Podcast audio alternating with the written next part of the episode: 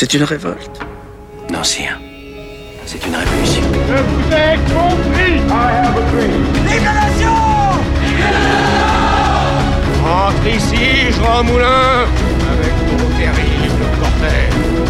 That's one small step for man. Ich bin ein Berliner. Croupir Il faudrait croupir Qu'est-ce qu'il dit? Pire Et toc, remonte ton slibard, l'otard Mais L'histoire ne s'affaiblit pas comme régime de vérité sur le passé lorsqu'elle exhibe avec suffisamment de franchise ses incertitudes. La percée de l'histoire. La percée de l'histoire. Ça commence maintenant.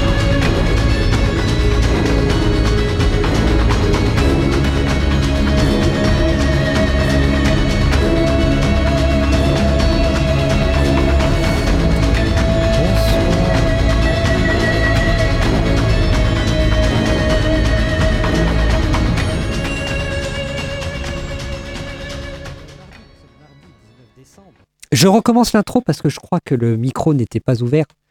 Si, si, c'était bon Mais alors, euh, j'avais pas mon retour. Excuse-moi.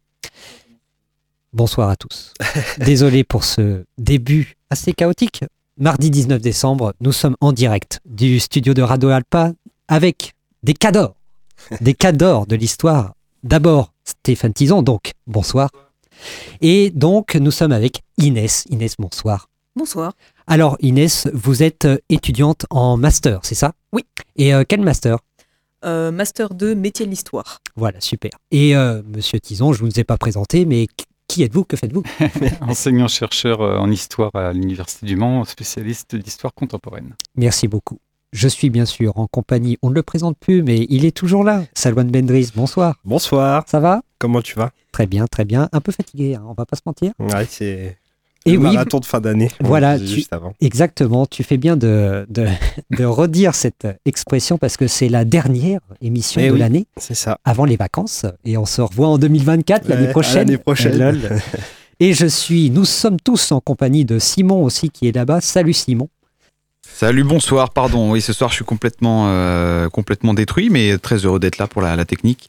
Euh, en passation, évidemment, puisque 2024, nouvelle année, nouvelle, euh, forme, nouveau format, puisque je ne serai plus là, en effet. Voilà, nous en parlerons plus tard, mais Eh c'est oui. vrai que là, notre cher Simon euh, fera le rôle de technicien et donc euh, nous allons passer une agréable soirée en compagnie de nos euh, chers invités. Nous aurons aussi par téléphone tout à l'heure, après la pause, euh, un, un appel téléphonique voilà, Oui. de Geoffroy Dalière, qui est historien amateur et qui a notamment contribué euh, à la sortie, à la publication d'un ouvrage qui est sorti le 30 novembre. Je ne vous en dis pas plus, hein, on va... On en va- parlera voilà, dans l'émission. Voilà, on va en parler tout à l'heure. C'est Salouane qui posera toutes les questions. voilà, il a étudié le dossier de presse toute la nuit à faire des schémas, des machins et du lala. C'est presque ça. Donc euh, voilà, là c'est carré. Au programme. Donc, on va revenir sur cet ouvrage qui a été publié le 30 novembre. Et pour ma part, euh, je reviendrai ensuite sur la journée d'études que vous avez conduite, Monsieur Tison, le 8 décembre sur la bataille du Mans. Voilà. On n'en dit pas plus. On va se faire une première pause musicale. Alors, euh, est-ce que tu as une musique en stock, Simon, ou tu veux que je te dise le titre eh ben, c'est Lady Night, Cool, de Cool and the Gang. Un peu de funk pour commencer. Oh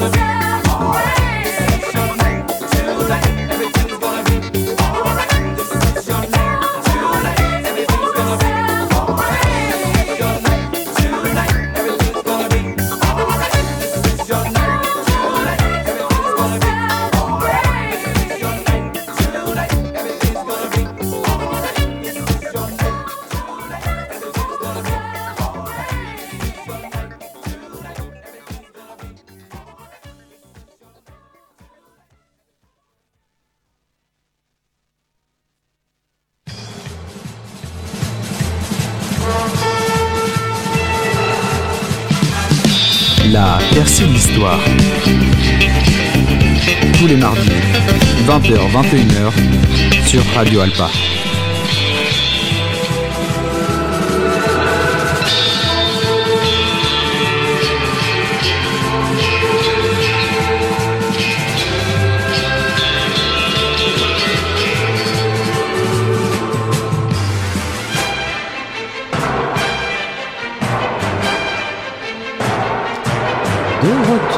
dans le studio de Radio Alpa sur la percée de l'histoire, bien évidemment. Et là, au moment où je parle, nous avons un invité qui euh, rejoint la table, mais de manière euh, un peu plus décalée, parce que nous avons en ligne Geoffroy Dallière. Geoffroy, nous entendez-nous? Nous, vous et nous Oui, bonjour. Bonjour Geoffroy, comment ça va? Bien. Alors, euh, est-ce que vous pouvez vous présenter à la France entière? Eh bien, écoutez, j'ai 69 ans et je suis né dans la Sarthe, dans ce village d'Allières-Beauvoir. Et je suis, euh, en dehors de ma vie professionnelle et de mes engagements dans la société, je suis amateur d'histoire. Et euh, ce livre est le quatrième auquel je collabore ou dans lequel je suis euh, inspirateur. Eh bien, c'est super. Eh bien, d'ailleurs, en parlant d'ouvrage, je laisse d'ores et déjà la parole à Salouane qui va poser toutes sortes de joyeuses questions. Bonsoir. Bonsoir.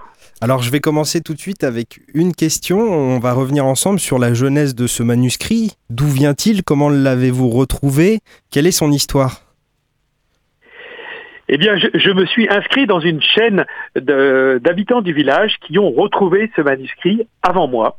Il était conservé au château d'Alière euh, pendant 150 ans et il a été redécouvert dans les années 1995 par un des conseillers municipaux. Et puis, euh, je- j'ai travaillé dessus de- vers euh, l'année 2009 dans, un travail que, je faisais sur, pour écrire l'histoire de ma famille. Et puis après, un autre habitant, Hugues Hafner, l'a retrouvé dans l'année 2016 et m'a contacté en me disant Geoffroy, connais-tu cet ouvrage? C'est un trésor, il faut faire quelque chose. Et comme je le connaissais, comme j'ai un petit peu de réseau, comme on dit dans le milieu historique, j'ai dit ok, c'est vraiment, il faut faire ça. Et je me suis engagé avec les habitants de mon village pour euh, les aider à publier euh, ce, trésor, ce manuscrit qui est vraiment euh, très riche.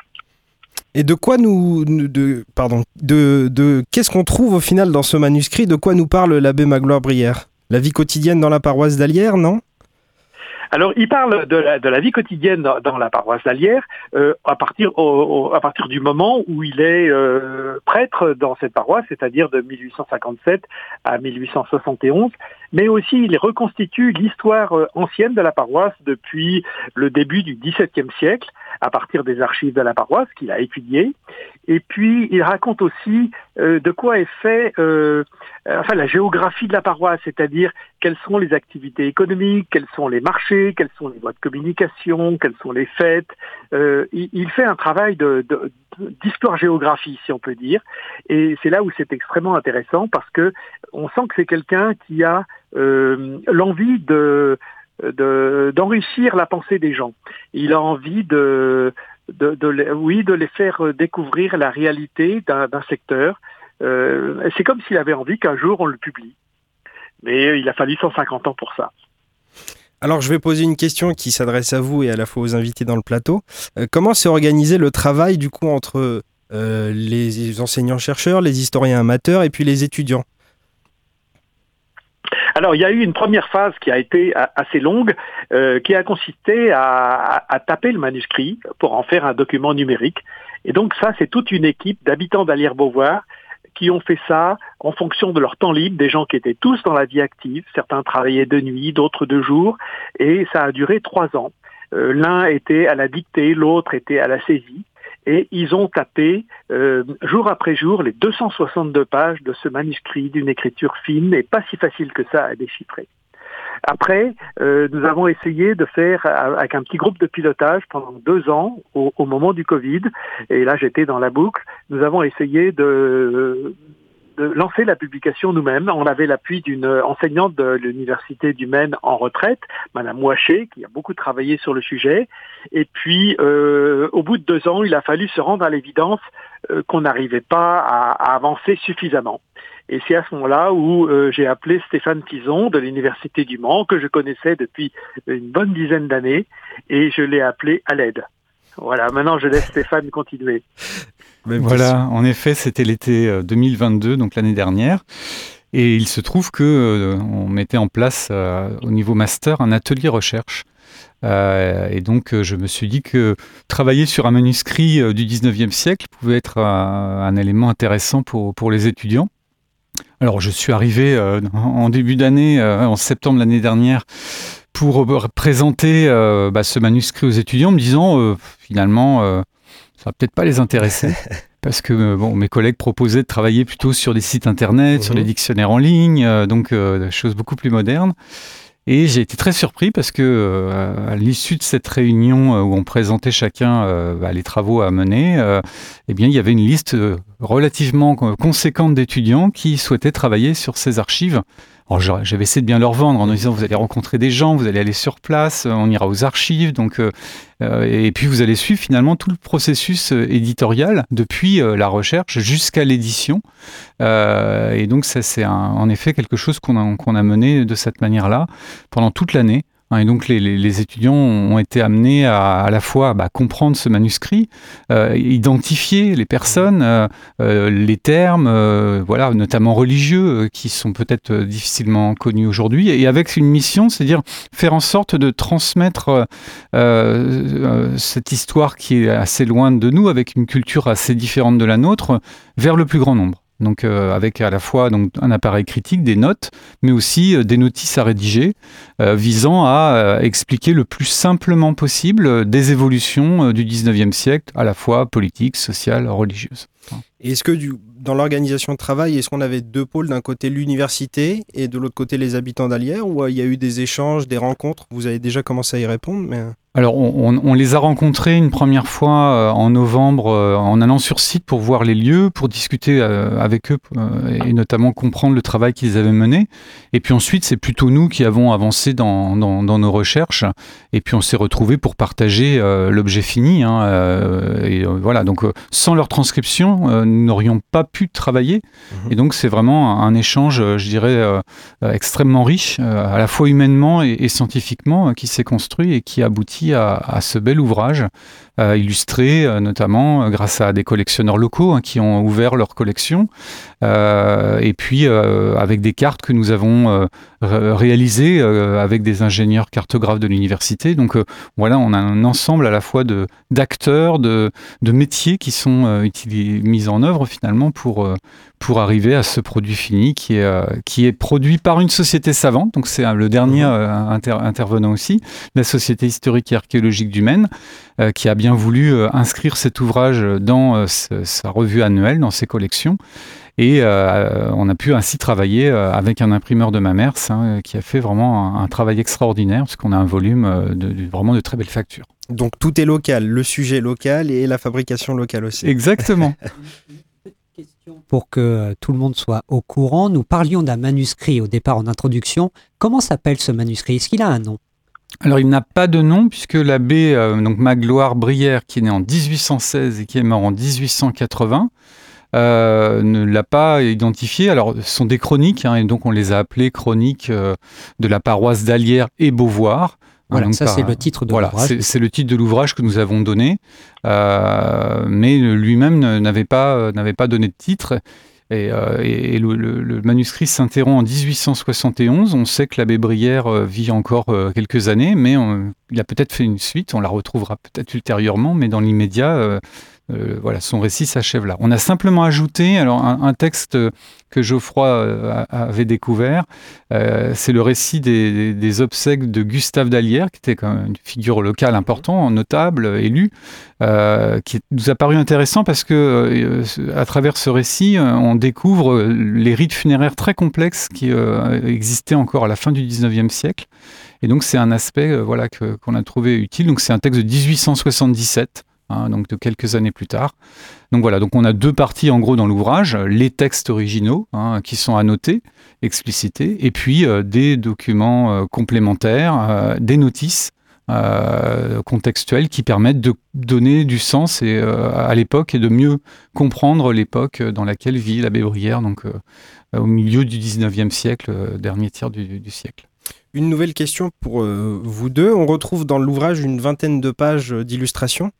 Euh, comment s'est fait ce choix des illustrations? Est-ce que certaines étaient présentes avec le manuscrit ou c'est euh, de nouvelles archives à- qui ont été euh, redécouvertes? Alors Geoffroy, je te laisse peut-être répondre. Euh, donc le, le manuscrit n'était pas n'était pas illustré euh, et euh, ça a fait l'objet d'un travail spécifique.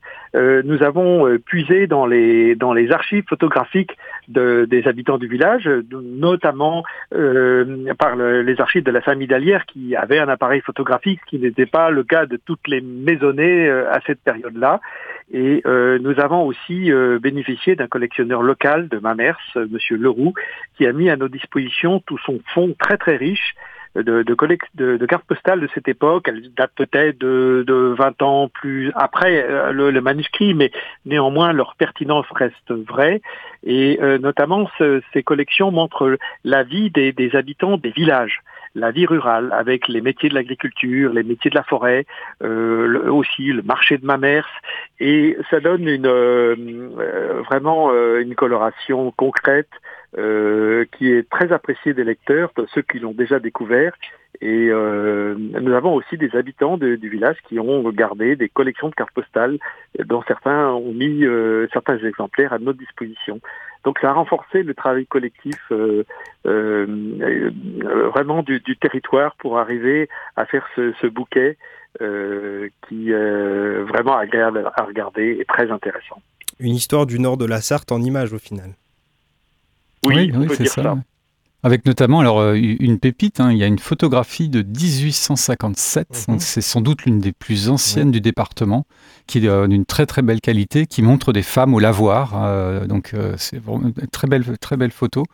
Et euh, voilà, il y, a, très peu d'images hein, de cette époque-là, donc euh, voilà, la plupart d'entre elles en effet sont plutôt du début du siècle parce que on, on a, peu d'images hein, des années 1870, mais on a tenu à, faire en sorte que n'apparaisse pas sur ces images la mécanisation qui est en cours euh, dans les années 1900-1910. Et donc toutes les activités, vraisemblablement, sont à peu près similaires à ce qu'a pu connaître l'abbé Brière. D'accord. Donc je rappelle les les, j'ai perdu mon mot euh, Chroniques non Les informations. Les informations, merci. Euh, les informations. Donc on Important. retrouve euh, exactement.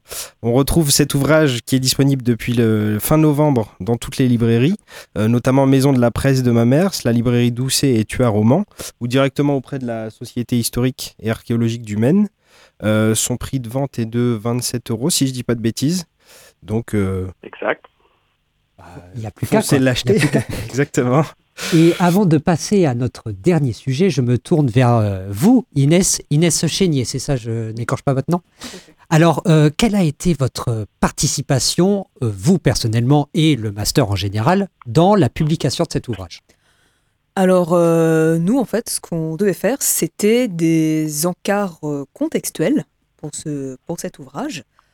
Donc, euh, il y avait, donc, il y avait moi, il y avait Mallory, il y avait Gabin aussi. Donc, euh, nous avions chacun différents sujets sur lesquels travailler.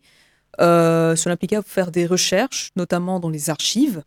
Par exemple, grâce à la, à réécriture du manuscrit euh, au format Word, eh bien, nous avions le manuscrit sous les yeux et nous pouvions effectuer différentes recherches.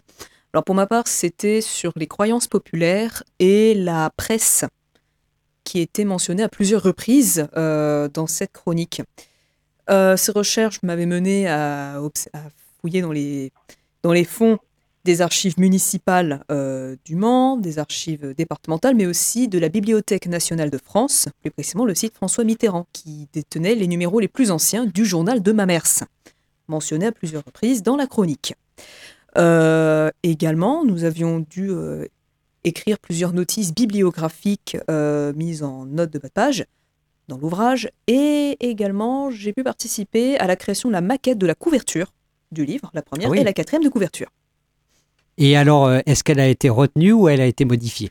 Elle a été modifiée entre-temps. La version, euh, la version que j'avais proposée, en fait, possédait une bande verte sur le côté qui a été retirée par euh, l'éditeur pour me proposer une version plus sobre euh, que personnellement je préfère. Bon, bah tant mieux. Alors, euh, vous nous parliez d'un titre de presse qui euh, avait cours finalement à Mamers. Comment s'appelle-t-il? Euh, bah, C'était le journal de Mamers. Tout simplement. Oui. Voilà. Et il a été édité jusqu'à quand à peu près? Alors je n'ai plus la date en tête. Vous avez un ordre d'idée ou pas du tout? Oui, oui moi, je peux vous dire là, qu'il a malheureusement, je n'ai plus du tout. Ah, jusqu'en 1980, jusqu'en 1980-85, le journal Ah de oui. Mamers a, a continué à tirer et c'était euh, sous forme d'un hebdomadaire euh, qui euh, couvrait l'actualité locale et qui voilà tenait sa place dans le secteur. Très bien. Ben, merci beaucoup pour toutes ces informations. Dernière question. Combien de temps euh, a duré tout ce travail que vous avez dû faire avec euh, le master? Euh, je dirais environ euh, un peu plus d'un an, on peut dire ça. Et euh, bah, c'était et en fait ça se faisait pendant en même temps Oui. de plusieurs. Et quel a été votre ressenti? Est-ce que vous étiez contente de vous? Est-ce que vous aviez des choses à peaufiner? Est-ce que vous dites non, finalement, j'ai fait mon travail, c'était très bien? Eh bien, disons que c'était euh, bah, un travail très enrichissant. Personnellement, j'ai pris beaucoup de plaisir à le à y participer, y compris que ce soit dans les recherches, dans la création de cette couverture. C'était vraiment une expérience euh, très inédite pour moi. Euh, C'était presque un peu une, une vraie petite porte d'entrée. C'est ce qui m'a fait découvrir un peu le monde de l'édition et, et, tout, et tout ce qui tourne autour de, bah, de cet univers. Et personnellement, ça m'a, c'est un- c'est une expérience qui m'a beaucoup plu. Eh bien, tant mieux. Je rappelle le titre de l'ouvrage Chronique de la paroisse d'Alière et Beauvoir, 1638-1870 par l'abbé Magloire Brière. Merci beaucoup. Geoffroy, merci beaucoup de- d'être intervenu. Merci, euh, merci de nous être intéressés à cet ouvrage. Eh bien, merci. Et euh, je vous souhaite une bonne soirée. Bonsoir. Au revoir. Au revoir. Eh bien, c'est l'heure pour nous de nous faire une petite pause musicale. Alors, euh, cette fois-ci, euh, qu'est-ce que tu nous as choisi comme euh, musique? Celle qui est déroulée? Très bien. Alors là, euh, nous allons partir en Biélorussie, figurez-vous, parce qu'avec un groupe qui s'appelle Molka Domma. J'espère que je le prononce bien. Je crois que c'est, ça se prononce comme ça, qui est de la Cold Wave. Alors, je ne connaissais Mhm. pas. Le titre est en cyrillique. Alors, ce que je vais faire immédiatement, c'est que je vais vous le mettre en story Insta sur la percée, parce que je, je n'aurai pas le, le goût à vous le dire. C'est tout de suite Molkadom.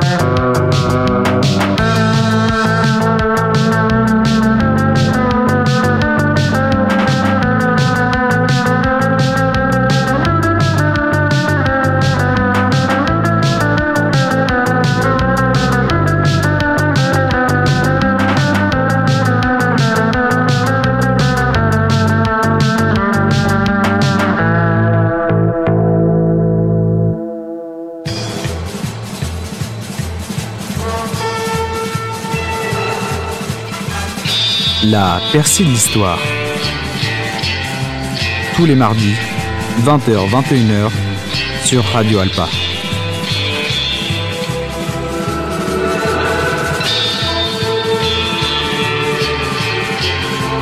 Nous sommes de retour sur la percée de l'histoire pour notre seconde partie d'émission euh, avec nos invités euh, Stéphane Tison et Agnès.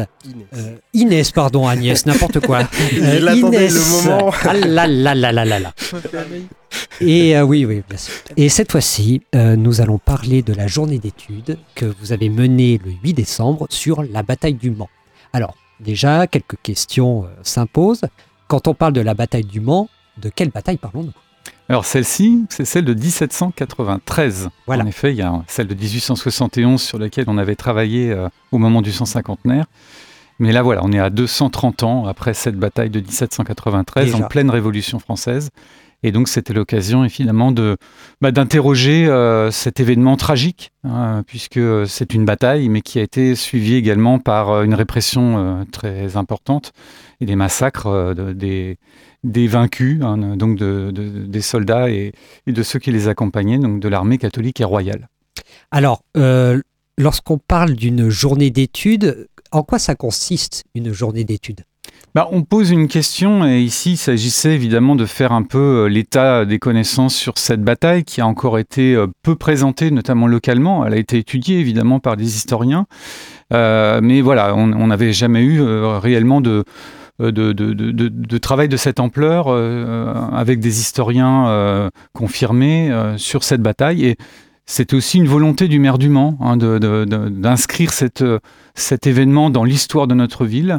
Et donc c'est lui qui euh, souhaitait que soit organisée une journée scientifique pour bien euh, établir euh, les faits euh, et comprendre comment euh, bah, cet assaut de violence avait pu avoir lieu. Qui dit journée scientifique dit bien évidemment des sources. Sur quelles sources vous vous êtes basé pour réaliser votre travail Alors, la majorité hein, des, des intervenants se fondent sur des, des sources euh, qui proviennent beaucoup des mémoires, hein, euh, alors qui évidemment constituent un biais, puisque souvent elles sont rédigées alors soit plus tardivement, donc avec évidemment euh, bah, des défaillances dans, dans, dans, dans le, récit, mais également aussi avec un parti pris, puisque les uns et les autres vont avoir une vision évidemment choisie. Donc ça, c'est un biais dont les historiens doivent tenir compte. Euh, et puis on a d'autres sources qui sont intéressantes et qui notamment été étudiées par, euh, par deux, deux intervenants, Benoît Musset, hein, mon collègue d'histoire moderne, et puis euh, Philippe Candé, qui est un, historien amateur du Maine-et-Loire, qui fait un travail vraiment très précis sur des, à la fois, alors euh, Benoît sur des, des, des, registres de, de prison hein, et des procès qui ont eu lieu après la bataille du Mans. Euh, Philippe Candé, c'est lui aussi sur un certain nombre de registres, euh, notamment d'état civil présents en Maine-et-Loire, pour établir en gros les conséquences de la bataille. Et euh, ce sont des documents extrêmement intéressants parce qu'ils permettent de saisir, du point de vue de la micro-histoire, l'itinéraire des individus et donc de donner une vision, je dirais, beaucoup plus nuancée, je dirais, euh, euh, de cette bataille, puisque on, voit qu'au Mans, en tout cas, ça n'a pas été le cas partout, hein, mais au Mans, on a certes euh, la bataille hein, avec des combats, donc une panique qui entraîne aussi des morts nombreux, euh, une répression qui a suscité le plus de décès, hein, euh, entre 5 000, 6 000 au total. Euh, et puis, on a également une répression judiciaire qui, elle, a été finalement relativement contenue, contrairement à ce que l'on voit à Angers ou à Nantes, hein, où tout le monde connaît ces fameuses noyades de Nantes hein, qui ont été menées par Carrier de façon plus systématique. Là, on est euh, ici dans, un, dans une, une, une répression qui est certes atroce, mais va être euh, assez rapidement euh, interrompue hein, par euh, les autorités locales. Alors, euh, vous nous parliez d'intervenants, euh, Benoît Musset entre autres, et puis euh, Monsieur de Maine-et-Loire. Donc Philippe Candé Philippe Candé. Il y en a. Est-ce qu'il y a eu d'autres intervenants euh, pour cette journée d'études? Oui, tout à fait. Alors, euh, notamment, je dirais, parmi les deux historiens, euh, je dirais les, les, les, les, plus avisés sur le sujet, qui n'avaient pas la même euh, vision des choses. hein. et c'était tout l'en- l'enjeu aussi de cette journée, de faire dialoguer des historiens qui n'ont pas nécessairement travaillé de la même manière et qui n'ont pas le même regard sur l'événement. Donc, euh, Alain Gérard, notamment, hein, qui euh, a beaucoup travaillé au centre de recherche d'histoire de la Vendée, et qui, lui, a vraiment insisté sur les logiques du massacre hein, et évoquant la terminologie. on a discuté cette terminologie, voilà, en parlant juste d'extermination parfois. hein, c'est le cas, on, le voyait, on, en parlait tout à l'heure pour. euh, pour euh, Nantes.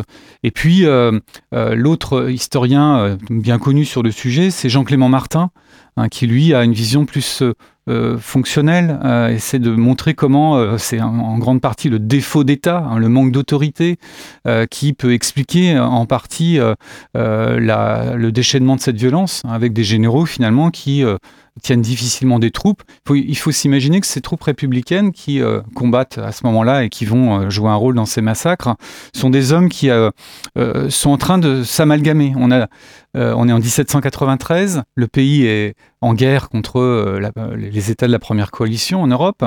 On a donc une armée qui est constituée par des troupes provenant de l'Ancien Régime, donc de- des soldats réellement, mais auxquels s'agrègent depuis peu de temps euh, des euh, conscrits, c'est-à-dire des hommes qui sont amenés à faire leur service militaire. hein. Depuis mars 1793, on a eu euh, une levée en masse, puis, enfin une conscription, puis une levée en masse pendant l'été 1793. Et les hommes qui sont là sont dans l'armée depuis deux à trois mois très peu formés finalement, et sur lesquels finalement les généraux euh, n'ont pas euh, un contrôle particulièrement important. Hein, C'est ce qui explique en partie hein, ce, ce- déchaînement d'une violence qui est euh, au-delà d'une violence normée dans, un temps de, combat, une violence davantage transgressive. Vous avez parlé de controverses, de vraiment de parti pris et de vraiment deux visions, enfin plusieurs visions qui s'affrontent. Quels sont les points de tension avec cet événement Alors, les points de tension, c'est déjà tout simplement d'évoquer un massacre. C'est-à-dire que, euh, d'une façon officielle, euh, cette dimension-là n'avait, avait été très peu présentée. Alors, on a des conférences qui ont eu lieu depuis euh, une dizaine d'années, à la suite de la découverte d'ossements place des Jacobins, donc lors de fouilles archéologiques, donc qui avaient permis déjà de poser la question. Mais sur le sujet, pour, comprendre ces mécanismes de violence, le- même le mot massacre n'était pas nécessairement reconnu par tout le monde. hein. Là, il s'agissait d'établir la réalité des faits. hein. On a en effet euh, un combat qui se poursuit par une répression euh, importante. Et il fallait euh, essayer de comprendre les raisons, hein, à la fois structurelles, en partie idéologiques, même si globalement tout se passe au niveau du fonctionnement de militaire, des unités, des, de- de- des chaînes de commandement, voilà, qui, peuvent se poser.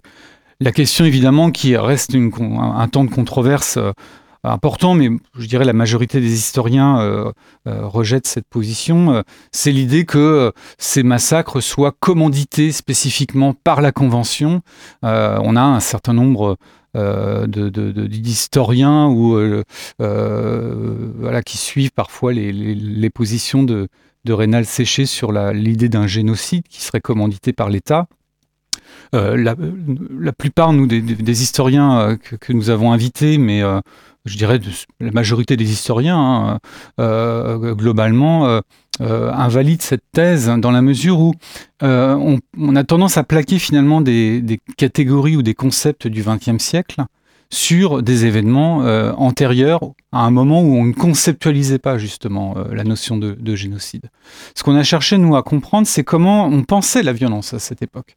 Et clairement, si on regarde un peu les choses, euh, la culture de la violence au XVIIIe siècle, c'est celle à la fois des répressions de la révolte. On a des, l'État a même dans les décennies précédentes, réprimé des révoltes de façon très violente. Pense par exemple à, la, révolte des Camisards, hein, où là aussi on a des centaines de villages qui sont rasés, incendiés, la population exterminée. Donc euh, la révolte sous l'Ancien Régime est considérée comme un crime de lèse-majesté. Et de ce fait-là, elle est réprimée d'une façon extrêmement violente. On est aussi en temps de guerre. Dans les guerres de l'époque, euh, une ville qui ne, qui, ne- se rend pas euh, va être prise, euh, peut être rasée. Les civils également sont directement menacés.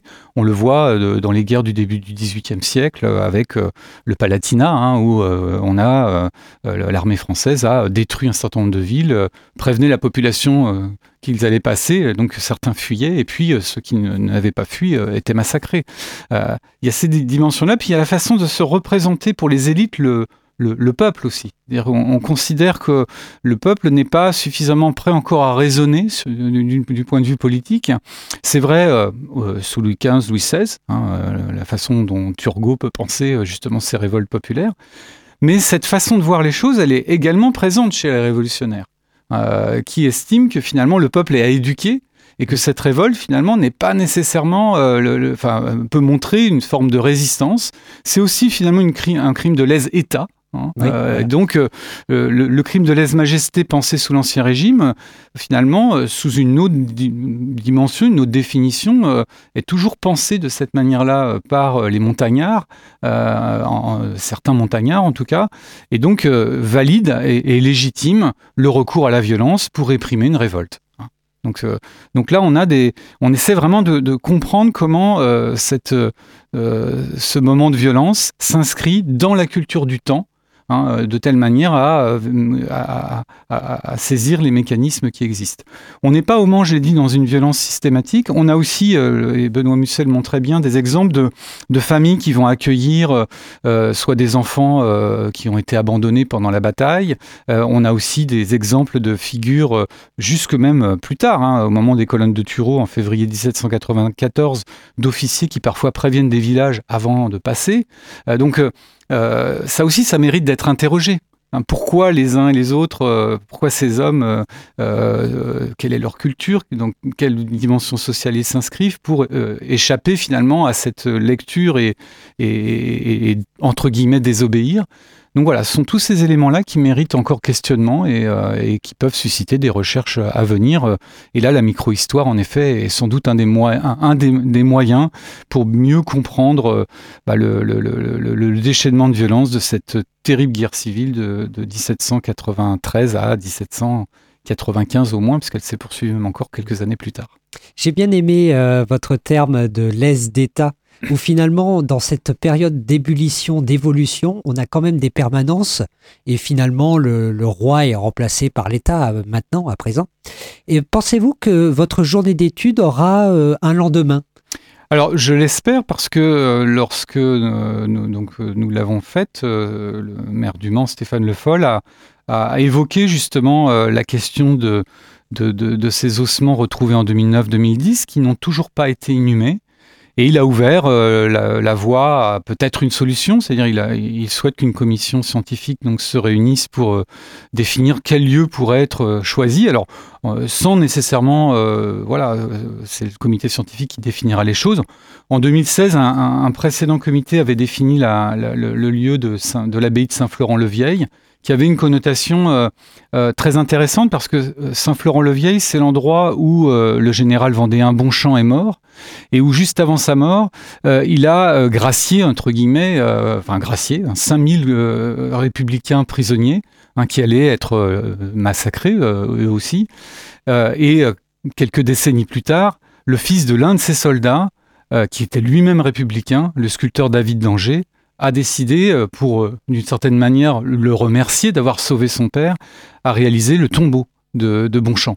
Donc là, on est sur un lieu syncrétique d'une certaine manière qui peut faire apaisement, mais voilà, c'est un des lieux. Euh, évidemment, la ville du Mans euh, peut être euh, légitimement le lieu qui peut accueillir ces ossements, dans la mesure où le- les ossements qui ont été découverts, de- même légalement d'une certaine manière, doivent être inhumés ici. Ce qui est certain, c'est qu'ils doivent être inhumés. C'est une question, je dirais, d'humanisme, de, dignité humaine. Si on pense aux autres conflits, alors certes entre États euh, du XXe siècle, dès qu'on trouve des, des, des ossements euh, sur les anciens champs de bataille de la Grande Guerre ou de la Seconde Guerre mondiale, euh, même ce- les ossements de soldats ennemis allemands, ils sont inhumés. Donc euh, il n'y a aucune raison, je dirais, morale ou philosophique ou éthique qui empêche l'inhumation de, de, de, de, ces hommes, de ces femmes et de ces enfants. euh, de telle manière à ce qu'une fois pour toutes, on, on pose un discours commun et donc on va y travailler à, à construire un, un discours commun, apaisé finalement autant que possible sur cet épisode tragique. Dernière question euh, avant la pause musicale. Où est située l'abbaye que vous nous avez parlé? Alors c'est en Maine-et-Loire. En Maine-et-Loire. Moi, j'ai une question auditeur qui me demande euh, les ossements d'Ivry-l'Évêque, c'est 1793 aussi, retrouvés dans un charnier. Alors, je sais pas euh, à quels ossements on fait référence, mais Euh, cela, je... Ivry-l'Évêque, me- il me semble que c'est plutôt euh, la guerre de 70. Ouais, bah, faudrait que- À mon avis, Mm. je n'ai pas connaissance d'autres ossements de la bataille du Mans qui étaient euh, découverts, mais vraisemblablement on pourra en retrouver d'autres, hein, Oui, un petit peu bien partout. sûr, hein, est puisque les massacres euh, autour de la bataille du Mans ont lieu en centre-ville. Euh, ils ont été inhumés principalement euh, donc au Quinconce et Jacobin. On sait qu'il y a eu en effet euh, des hommes, des femmes fusillés à leur place de l'Éperon, à Pontlieu. Et puis il y en a également tout au long de, la fuite de, l'armée catholique et royale jusqu'à Saint-Denis d'Orc, donc aux frontières du département de la Sarthe. Et donc on a des fosses communes à la Quinte, vraisemblablement aussi à Saint-Denis d'Orc, euh, donc d'autres endroits. Et donc voilà, il est vraisemblable que dans les décennies à venir, euh, des travaux euh, de- réalisés dans la ville du Mans mettront à jour euh, de nouveaux ossements et qui, de, voilà, la question se reposera à nouveau.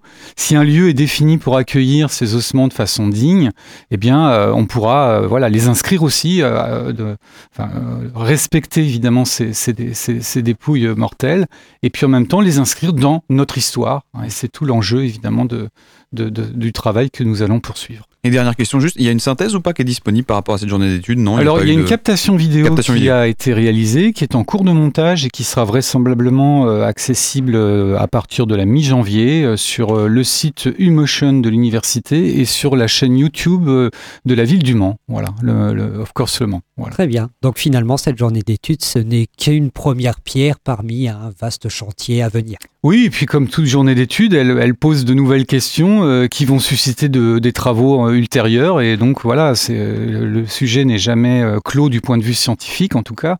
Euh, et, euh, et donc j'espère bien que d'autres chercheurs bah, poursuivront les pistes que nous avons essayé d'engager. Merci beaucoup. On va se faire une petite pause musicale en écoutant Terry Moïse, la fameuse, avec euh, un, qu'est-ce qu'il y a? Ah ben non. Le technicien dit. Voilà, le euh, il fait. Bon, bref, qu'est-ce que qui quoi? Portrait direct. Euh, non. Non, je voulais vraiment une pause. Mais bon, vas-y. Allez, on va faire le portrait d'histoire tout de suite. Portrait d'histoire, donc euh, Moi, pour vous. euh, je réponds merde. En principe, ça colle avec tout. annonce-le. Le portrait d'histoire. Un petit mot Merde. Voilà. Et d'où venez-vous? Merde. Très bien. Le portrait d'histoire. La fameuse conclusion de cette Et Eh oui, c'est ce qui donne son nom à, à l'émission. Très simple, des questions simples, des réponses simples. Écoutez, ça vous va? On va essayer. Eh ben voilà, faut essayer, il n'y a pas de souci. Par exemple, première question, si vous êtes un personnage historique, qui seriez-vous? Euh, Grande question. grande question. Je sais pas, euh, moi j'adore Destournel de Constant, allez. Ouais, bah, Ah, Très bien. Le Et conciliateur. Hmm, J'ai pas d'idée en particulier, peut-être. euh, sais pas. On va dire un. Jacques Prévert Jacques Prévert Eh ben c'est très bien. Et d'ailleurs, euh, inédit, puisque personne Oui, ne on- l'avait dit jusqu'à présent. Donc écoutez, ouais. moi ça me va. Si vous deviez vivre à une période de l'histoire, laquelle? Oh, bah évidemment, celle sur laquelle je travaille le plus, donc euh, fin 19e euh, jusqu'à la Seconde Guerre mondiale. Ah, Je pense que sa réponse sera à peu près la même, euh, la même plutôt euh, fin 19e, début 20e aussi, je dirais. Ok. Enfin, jusqu'à jusqu'à Première Guerre mondiale, Ok, dans ces eaux-là. très bien. Si vous étiez un monument ou une œuvre, Euh, une œuvre, un monument. euh, euh, alors, je- je- je- ce qui me vient à l'esprit, Impression Soleil Levant, très bien. Pourquoi pas Euh, quel artiste? Monet. Très bien.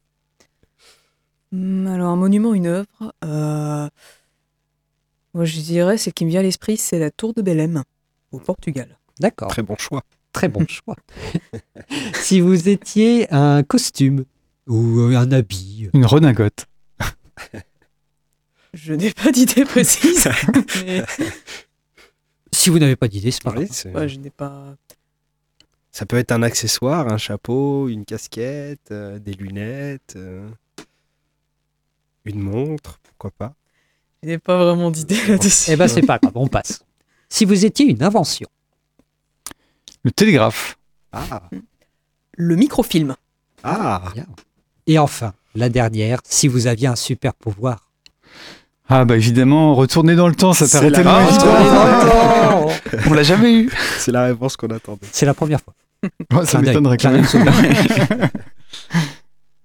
Euh, moi, je dirais peut-être euh, devenir invisible, quelque chose comme ça. Ah, Voilà. je sais plus si on l'avait eu ça. On on l'a l'avait peut-être déjà eu, oui. Une ou deux fois. C'est D'ailleurs, il y a plus des rare. périodes où il vaut mieux, euh, si on retournait dans le temps, euh, rester invisible. Ouais, Oui. bah oui, oui. Parfois, Les deux pouvoirs c'est sont liés. c'est sympa.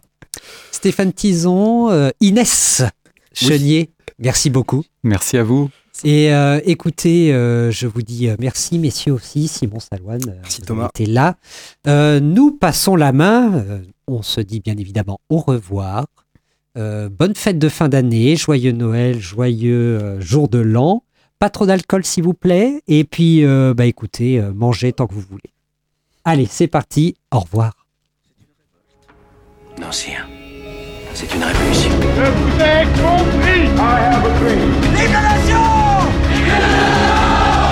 Rentre ici, Jean Moulin, avec ton terrible cortège.